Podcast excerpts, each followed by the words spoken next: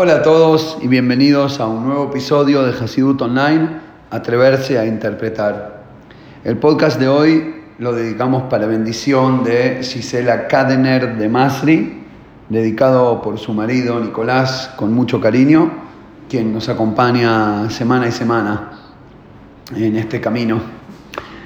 Eh, le mandamos un agradecimiento, Shkoyach. En la pasada de la semana vamos a leer Parashat Hukat, hay varias de las historias centrales de un, de un episodio importante en el inicio del pueblo judío como tal, caminando por el desierto esos 40 años. En nuestra parashá pasaron 38 de esos 40 y ocurren varias cuestiones. Está el tema de la, de, la piedra, ¿no? que Moisés y Aarón eh, golpean la piedra en vez de hablarle, que después son castigados por eso. Eh, intentan pasar por la tierra de Edom y él no los deja pasar y se les complica la llegada a la tierra de Israel. Fallece Miriam, se les acaba el agua, se quejan por no tener agua, bueno, ahí pasa la historia de la piedra. Después fallece Aarón y tenemos también la historia de las serpientes una historia realmente llamativa, principalmente por su resolución, que quizás es más llamativa que el, que el, problema en sí. Voy a leer un poquito los versículos adentro de la historia para entrar en tema y ya directamente saltamos adentro de la interpretación. Dice, eh, y viajaron mejor Hahar de la montaña tal, Derech Yamsuf, eh, yendo alrededor de la tierra de Dom, y escuchen esta expresión, Batikzar Nefesha'am Baderech, Badarech, y estaban cansados, desgastados por el camino. Llevaban 38 años dando vueltas, una vez más no pudieron entrar, le pidieron permiso a Edom de pasar pacíficamente, no los dejó, se armó lío y otra vez dijeron, a nuestros padres les pasó lo mismo y nos clavamos 38 años, nos vamos a volver a clavar. Pero me gusta, me encanta la expresión que utiliza Batikzar Nefesham, literalmente significa les quedó corta el alma. ¿Entienden la expresión? Les quedó corta el alma cuando ya no tenés fuerza.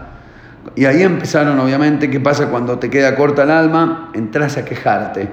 Y empezaron a hablar, hablar mal de Hashem, hablar mal de Dios y de Moisés ¿Para qué nos sacaron de la tierra de Mitzrayim? Para matarnos en el desierto, acá no hay ni pan ni agua, estamos podridos del pancito, quejándose del maná. Nafshenu katzab Nuestra alma está podrida, otra vez, el alma podrida, gastada, el alma corta, por el pan, por el pan eh, liviano, lo llaman ellos. Y ahí eh, típico formato bíblico, Hashem les manda, Hashem Serafim, les manda unas serpientes que queman, como que su veneno es eh, ardiente, serpientes de veneno ardiente, y los mordieron, los atacaron y murió mucha gente del pueblo de Israel. Entonces les cayó la ficha, vinieron a Moshe, dijeron pecamos, hablamos mal de Dios, hablamos mal de vos, Rezá por favor a Hashem que nos quite esta plaga de víboras de encima. Moshe rezó por el pueblo y Hashem le contestó al rezo, le dijo a Moisés, hacete una de estas víboras ardientes, de veneno ardiente, saraf lo llama, que viene de la palabra srefá, que es quemar. Besimo todo el nes, hacete una serpiente, de, eh, una escultura, una, como una eh, no le dijo de qué material, Moisés la hizo de cobre, eso vamos a ver. Ponela sobre un asta, hace una serpiente, ponela sobre un asta y será todo aquel que fue mordido por la serpiente, verá esta serpiente de cobre sobre el asta y vivirá. Así hizo Moshe, hizo una víbora de cobre, Nahash, Nehoshet, la palabra cobre tiene las mismas letras casi que la palabra víbora, por eso la relación del material con, eh, lo que representa. Hizo una víbora de, cobre, la puso sobre un asta, la alzó y todo el que miraba para arriba al asta de la víbora se curaba, vivía. Esa es la historia. Más signo de pregunta no podía tener. Es un gran signo de pregunta la, historia entera. Eh, ¿Por qué hacía falta que haga una estatuita de una víbora? De hecho, eh, quedó como símbolo ¿no? de farmacia, de ambulancia, tipo una estaca con una víbora alrededor. En todas las culturas, creo, es muy reconocido.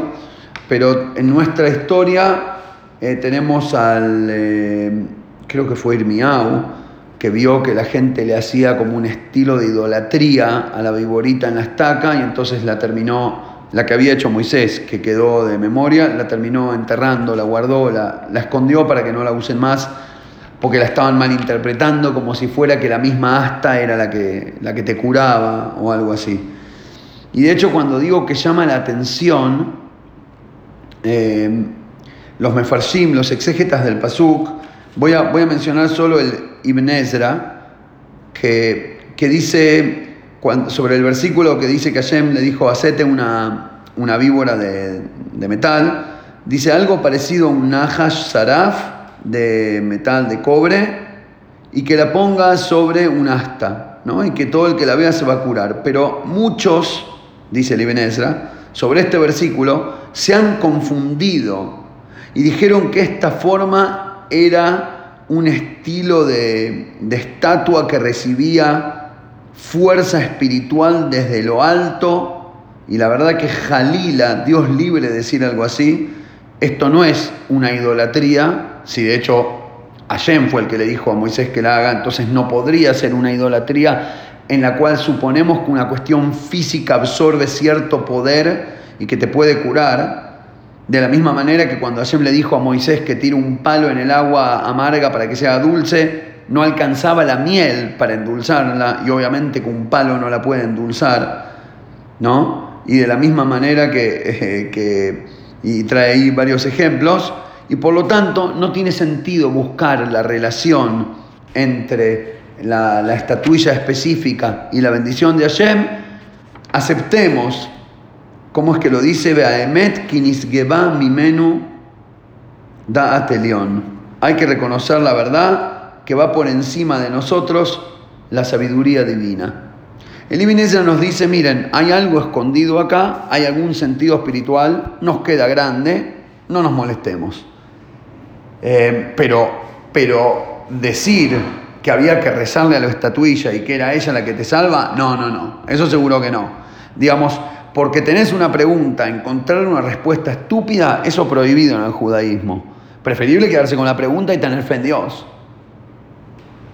Eso solo ya es un conceptazo, podría haber hecho todo el podcast solo sobre eso.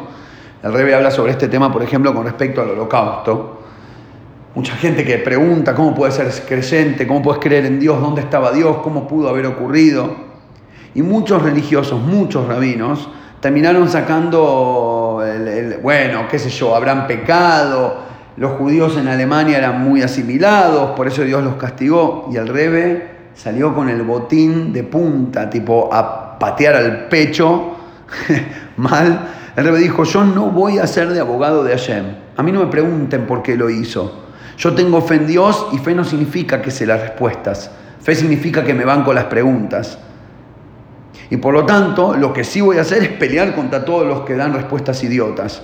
Y el rebe les refutó una por una todas esas respuestas culposas religiosas, de echar culpa y de no sé qué, todo eso no va. Y demostró de mil maneras cómo no va. Ah, entonces que sí. Bueno, importa, no sé.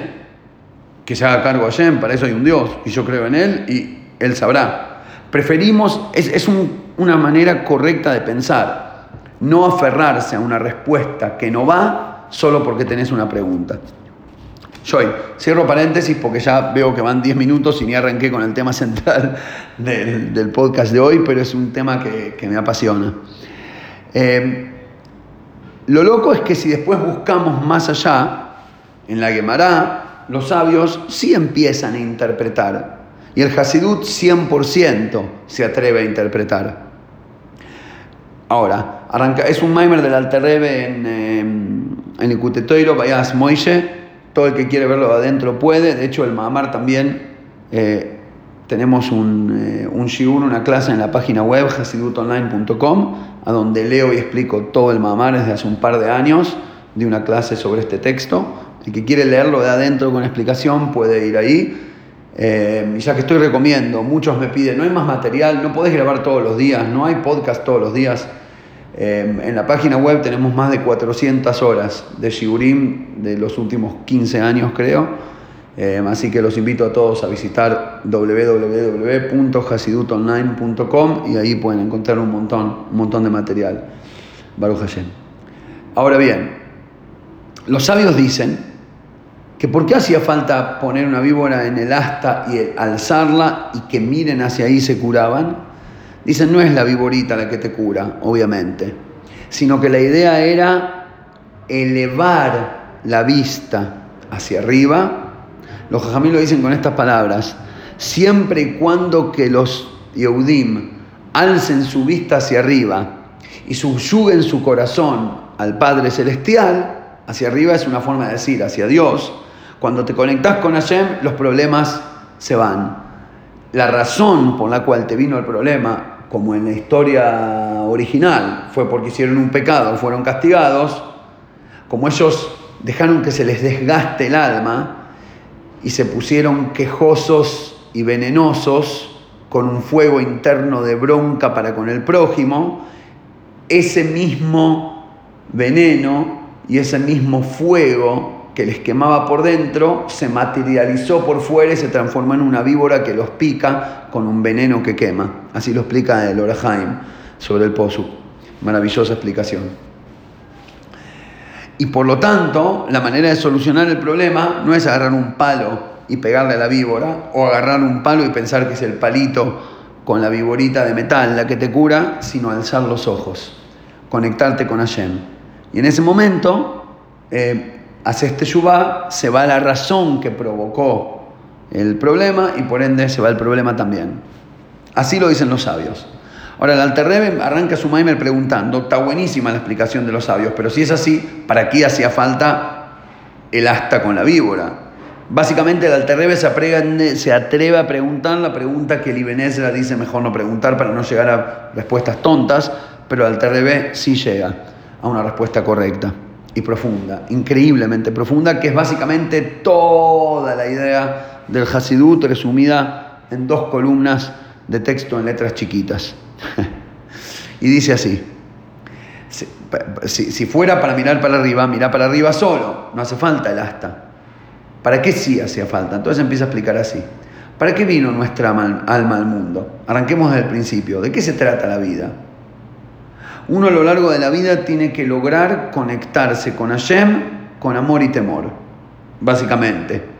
La idea de la vida es la teshuvah. Teshuvah es retornar, pero para retornar si no me fui a ningún lado. Sí, claro que te fuiste. Te fuiste de tu raíz, te alejaste, tu alma es un pedacito de Hashem, se alejó, o Hashem la alejó. Hashem te crea, te da un formato físico, te pone en un mundo material a donde ni siquiera se ve que es creado por Hashem y no se ve la mano de Hashem adentro, y vos tenés que hacer fuerza por encontrarlo. Decenas de años de vida hasta que se te ocurre la idea, ah, pará, me parece que tenía un sentido. ¿Cuál era? ¿Para qué era? ¿Cómo era? Y nos empezamos a preguntar y a buscar, ¿eh? hasta que encontrás y hasta que empezás a conectar, inclusive ahí tenés que usar mucha fe y mucha fuerza espiritual. Y entonces la pregunta obvia es, pero si la idea era conectarse con Hashem, ¿por qué no nos dejó sin separarnos? ¿Para qué mandarte a un mundo físico, a donde el cuerpo físico tiene un montón de necesidades? Es relimitado, el mundo es relimitado, tarda toda una vida sobrevivir la vida, y entonces al final estamos todo el tiempo tratando de, viviendo para tratar de vivir y la mayoría del tiempo ni nos percatamos de que deberíamos preguntarnos también para qué vivir y entonces, ¿por qué Hashem hace que la búsqueda de conexión con Él sea en el lugar más desconectado y más difícil? Y más eh, en el lugar que es casi la antítesis de esa conexión. Y para explicar eso trae una, una cita del Zohar que dice, aquel que no transformó la amargura en dulzura y la oscuridad en luz, no tiene parte en este mundo en absoluto. En este mundo se refiere al mundo venidero, Ahí creo que la historia era que Rabijía con otros sabios se habían elevado y fueron al, al, al, al Ganeden y querían entrar al lugar donde estaba Rabbi Shimon Bar si no me equivoco ese era el contexto. Y, y, en un, sale una voz, digamos, había como un portón que no podían traspasarlo y sale una voz de arriba que dice, mm, aquel que no transformó la amargura en, en dulzura, acá no puede entrar, a este mundo no accede. Como que la verdadera, el verdadero logro espiritual expresado por, por, esa, por, esa, por ese dicho del Zohar, que quien accede a lo más alto, eh, es transformar. No nada más lograr dulzura, no comprar un caramelo, sino comprar algo, amarlo y cocinarlo hasta el punto de que se haga algo, no sé, una cebolla, ponele, y cocinarlo hasta que se haga dulce. Y esa es la, la función de un yudí en este mundo. Venimos a un mundo a donde está lleno de Ah, ¿Cómo se dice bolonqui en yiddish? maices, lleno de maices, de, de, de, de, desafíos, de dificultades, de problemas, de materialidad. Inclusive si no hay problemas y la pasás re bien, la pasás re bien dentro de un disfraz que te comiste la maga de una realidad que no te deja ver qué hay por detrás. Y eso está inclusive hasta confirmado científicamente. Nuestros ojos no ven todo lo que hay. Ven lo que les conviene ver para poder sobrevivir y subsistir.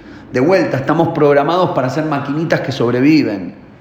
Y solo con los ojos del alma podemos ver un poquito más allá. Y no es más allá imaginando espiritualidad idiota. No, no, no. Es encontrando la verdad que simplemente tus ojos, que son sensores de luces para la conveniencia de la foto que el cerebro tiene que armar a partir de esas señales para poder saber qué meterse en la boca y qué no.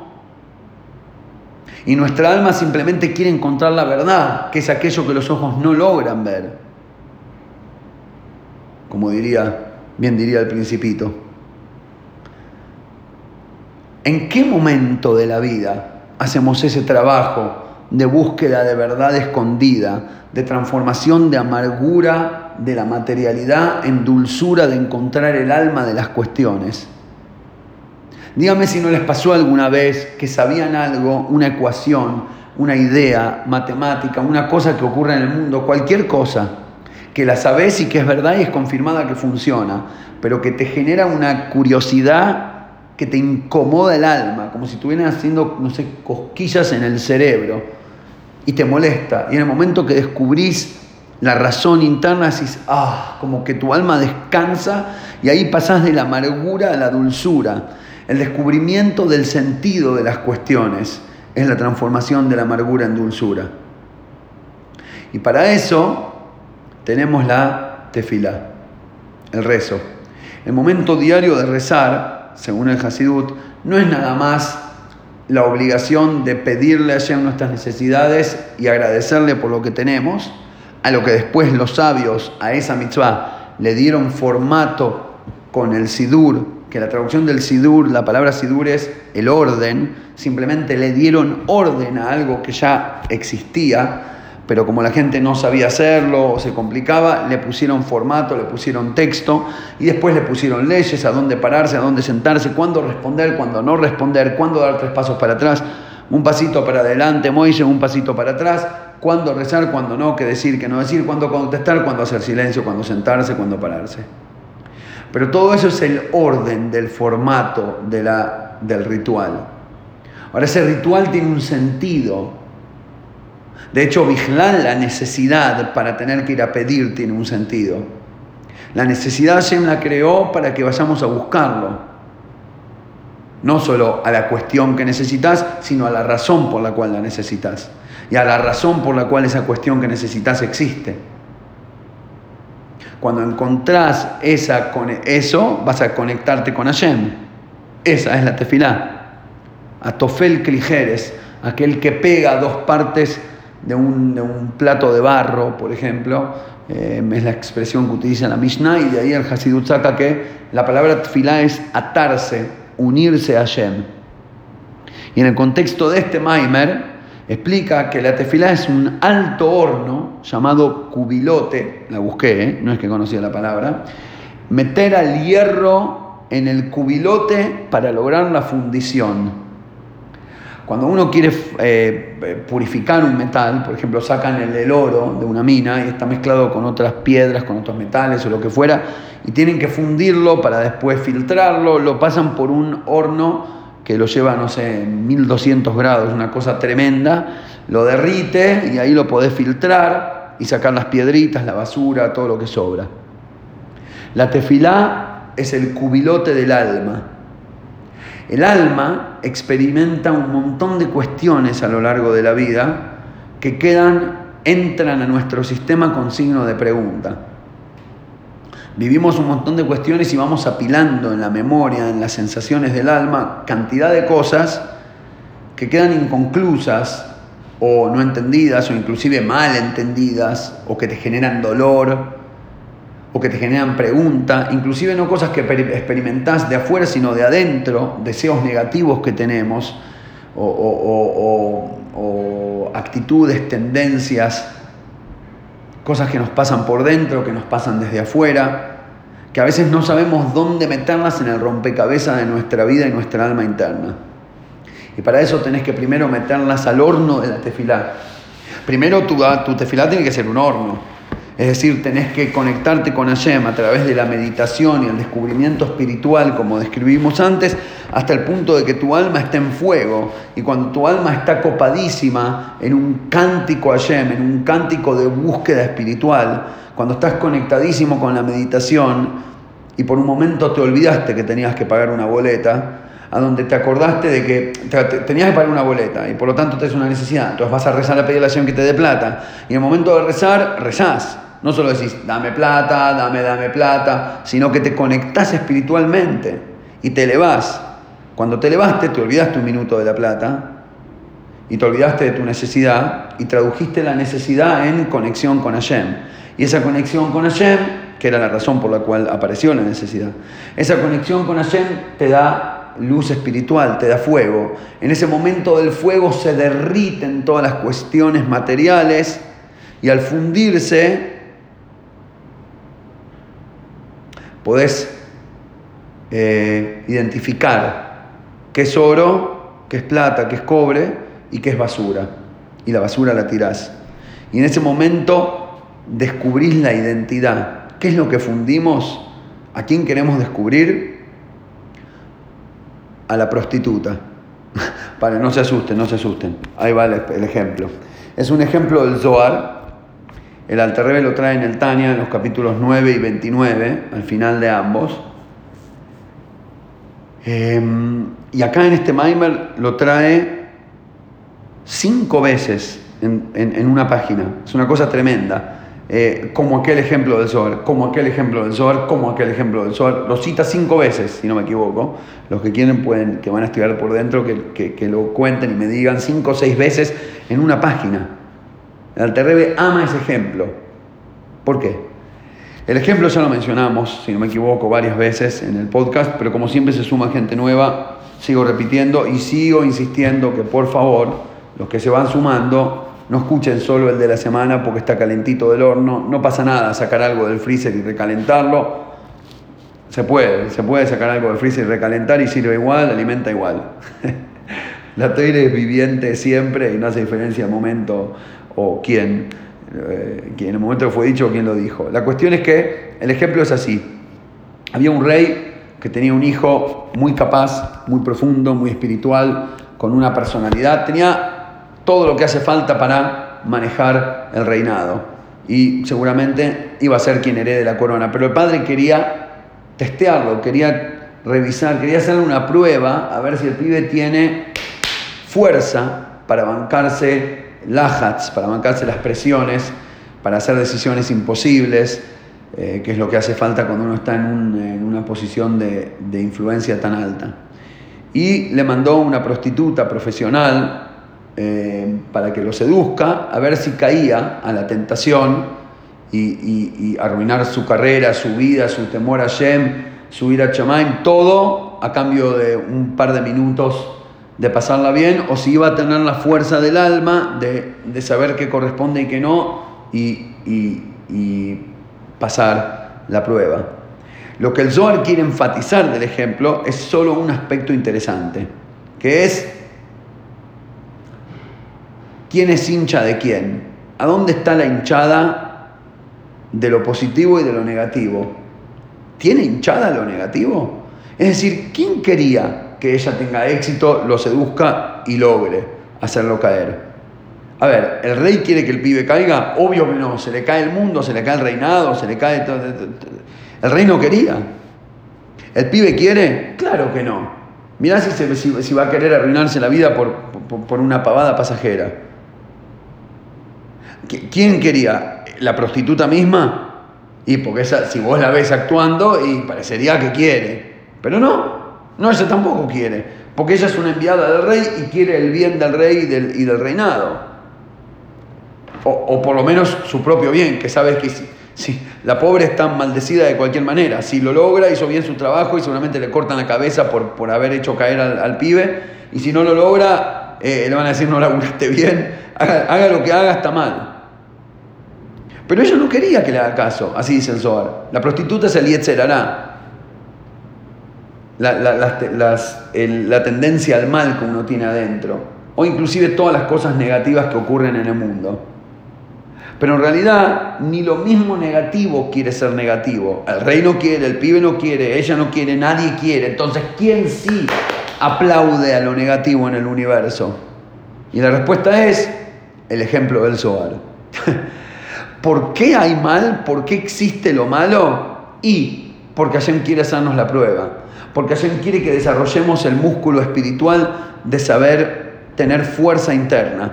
Y para eso tiene que haber alguien que te haga la fuerza opuesta.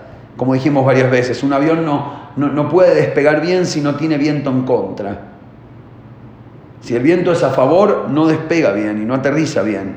El viento que viene de atrás te incomoda para despegar y aterrizar. Necesitas, buscan siempre ponerse en la pista en contra del viento, porque hay que tener sobre qué escalar, para decirlo de alguna manera.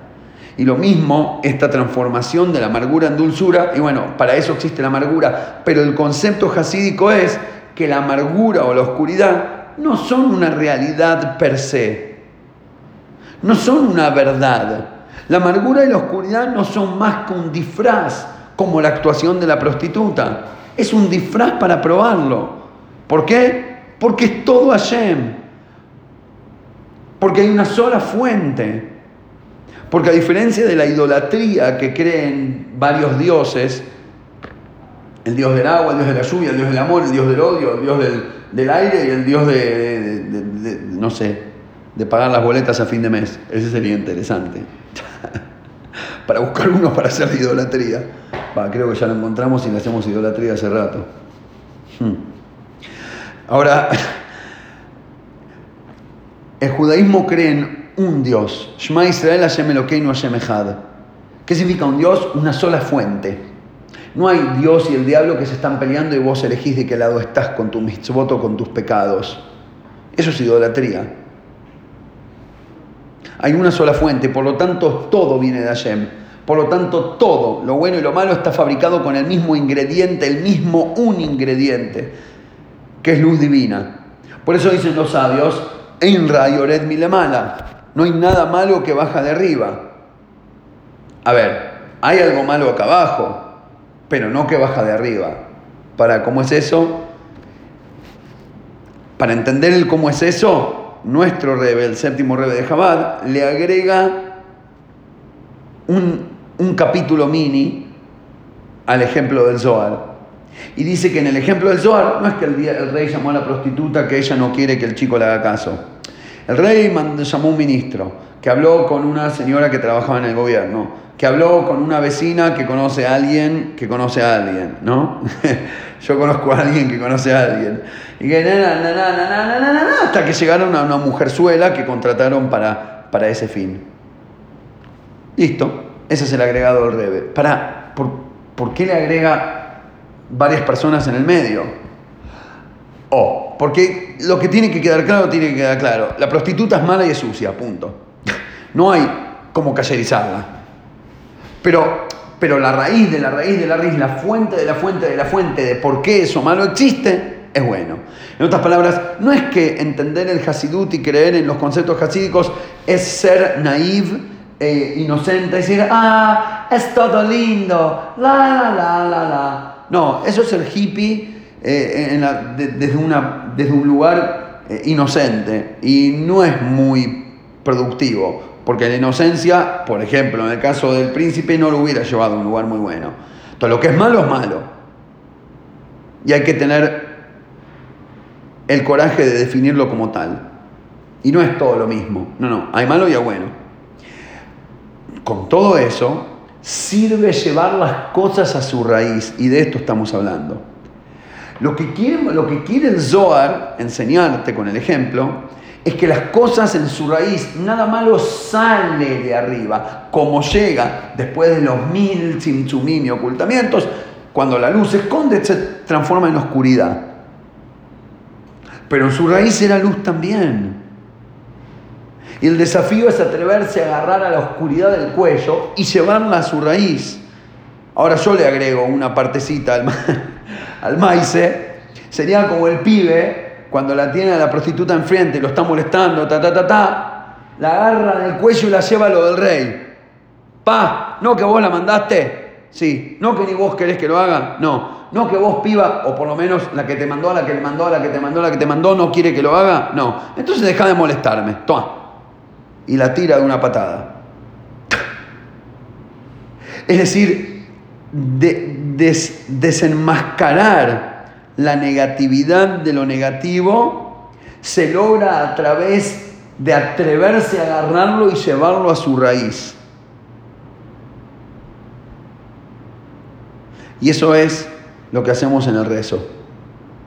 Agarrar todas las situaciones que nos ocurren en la vida, todas las cosas que vivimos, todos los dolores, todos los desafíos, las incomodidades externas, internas, mi propio etcétera, mis deseos negativos, las tendencias de mi personalidad, todo el paquete.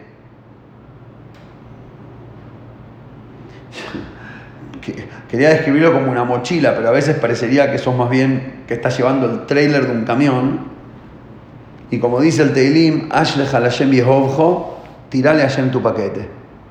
¿Qué significa tirar el paquete? No quítate la responsabilidad, todo lo contrario.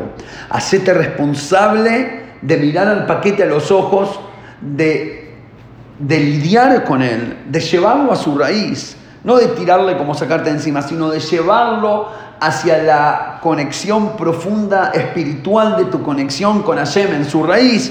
Y ahí vas a ver que la prostituta era solo un eh, ¿cómo se dice? Una careta. Era solo un disfraz. Y por eso dice en el Shema, Beafta me lo queja, amarás a Hashem tu Dios, Bejol me odeja con toda tu fuerza. Pero me odeja, literal, me od, en hebreo es mucho. Amarás a Hashem con todo tu mucho. Dicen los sabios, la palabra mucho representa los excesos. Y los excesos representan la muerte. Claramente, el azúcar es bueno para vivir, el exceso de azúcar te mata. Y así con todo.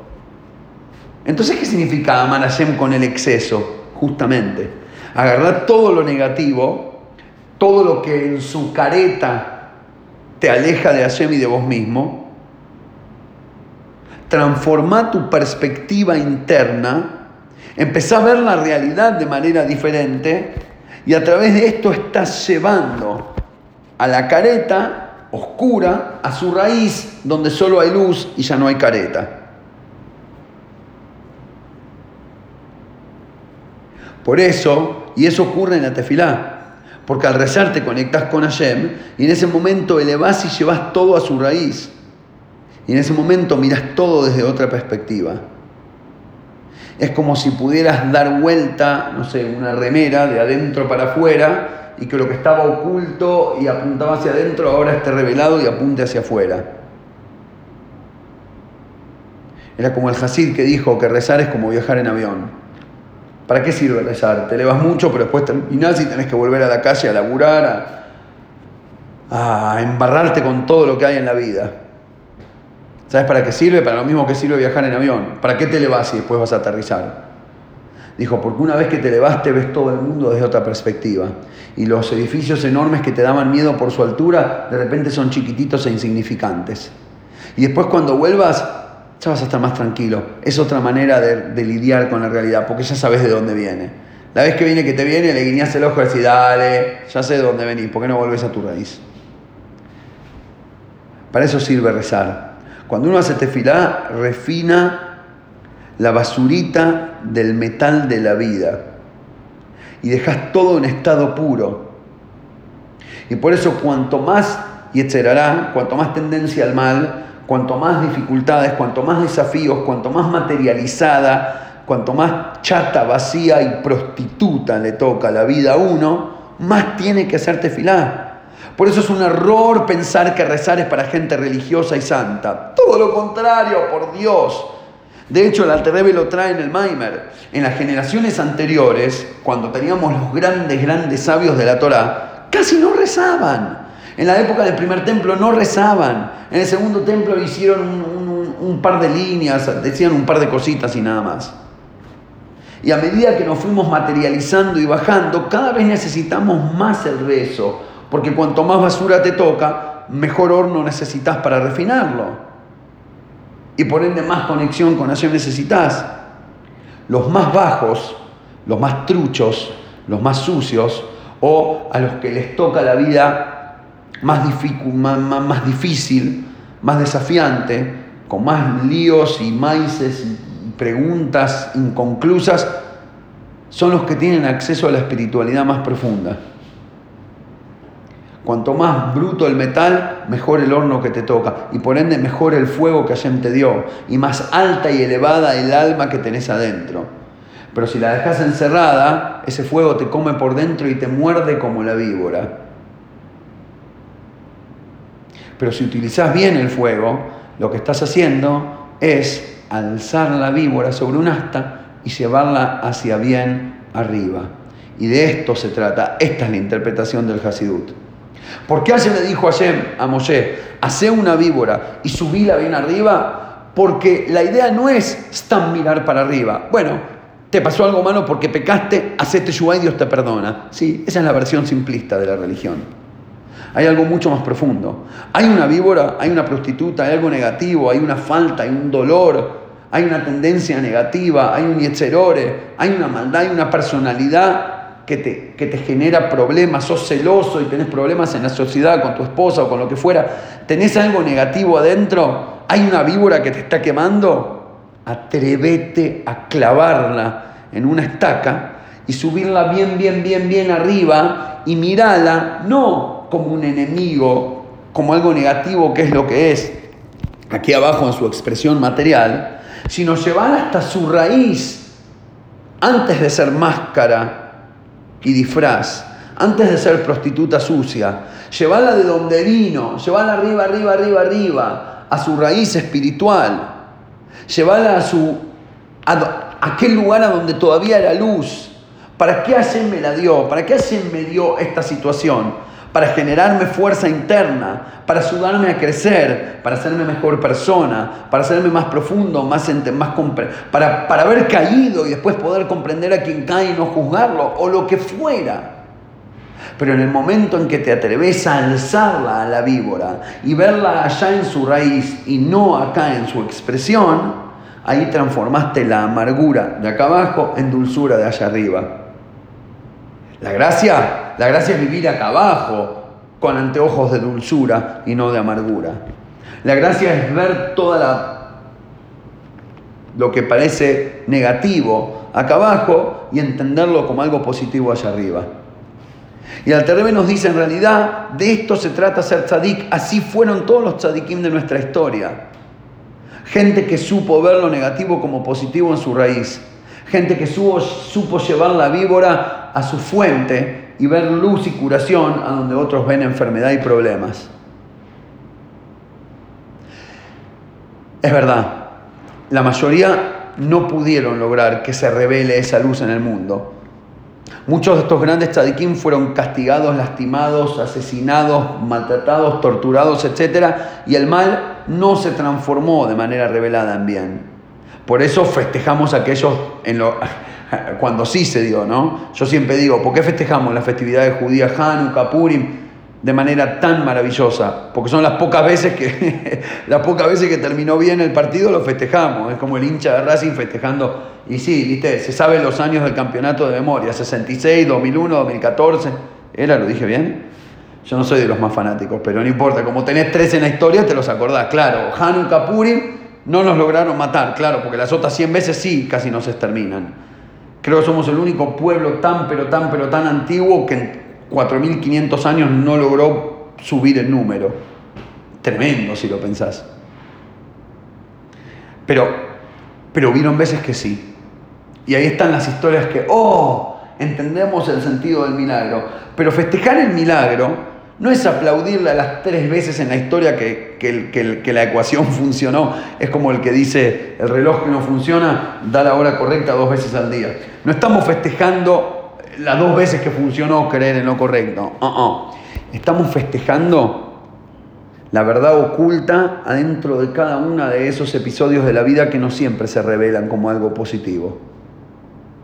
Tenemos el caso de Nohumish Gamzu, dice acá, trae, trae como ejemplo, el famoso tzadik de la era talmúdica de hace 1500 años, que de hecho está enterrado acá en Tzfat, es también somos vecinos de grandes tzadikim acá, eh, y una de las grandes historias, de, él siempre decía Gamzule Toba.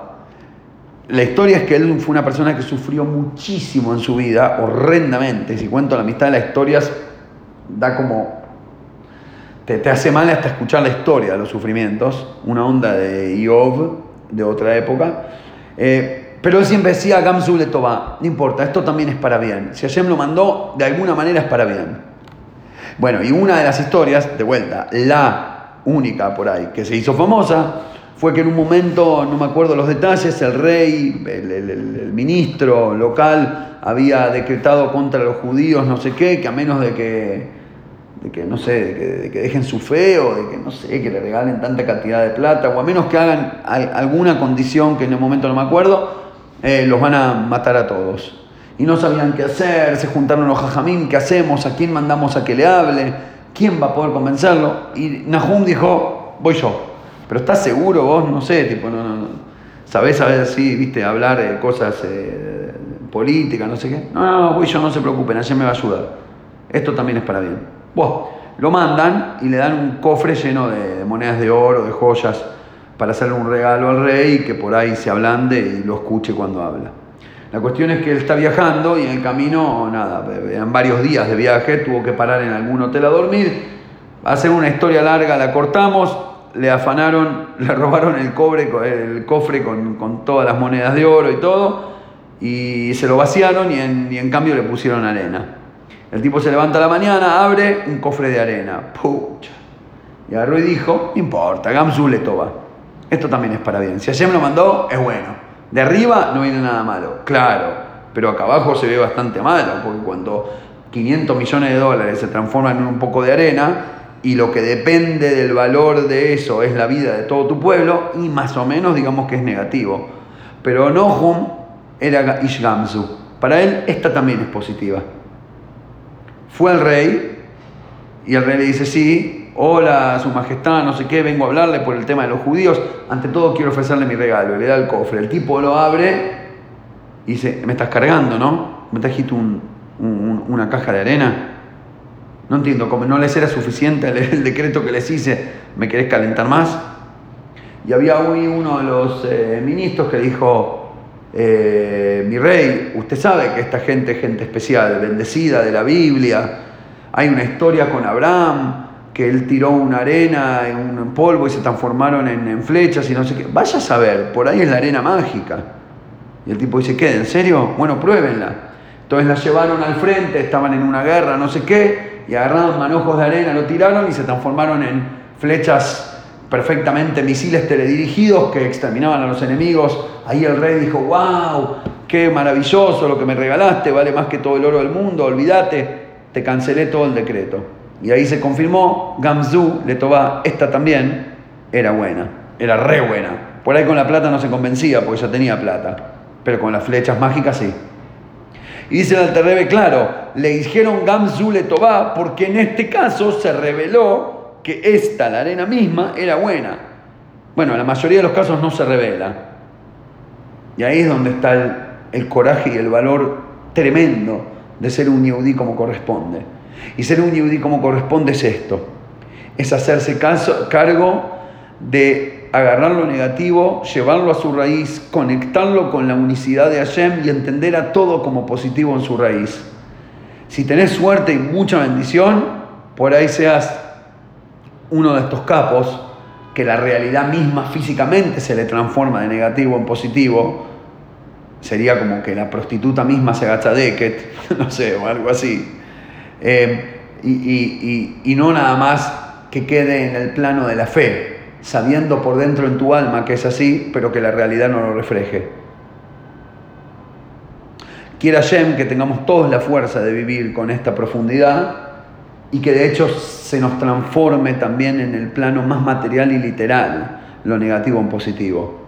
Y lo termino con una historia también que traída en el Maimer que refleja esta idea, y me perdonarán por lo largo del audio de esta semana, pero valía la pena, creo yo, con una historia de Rabbi Janina Mendoza, también conocido por sus milagros. Él había quedado viudo, vivía con su hija y era muy, muy pobre. Y en un momento llegó el viernes a la tarde y la hija vio que no quedaba ni una gota de aceite para prender las velas del Shabbat. Y dijo, papá, no, no, no tenemos velas para Shabbat, no hay aceite. Y le dijo, ¿qué hay?